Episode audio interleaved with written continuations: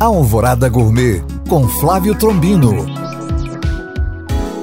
Olá, meus queridos ouvintes. Recentemente, um estudo identificou que a Índia é o país com menor incidência de pessoas com Alzheimer no mundo e apontou que se deve ao fato do consumo frequente do curry, esse tempero feito com várias especiarias. Mas a responsável por combater esse mal é a cúrcuma, também conhecida aqui no Brasil como açafrão da terra. Então vai uma dica boa para usar essa especiaria poderosa. Quando for refogar a cebola e o alho para fazer o arroz, colocar uma colher de chá de cúrcuma para cada xícara de arroz. Bom apetite!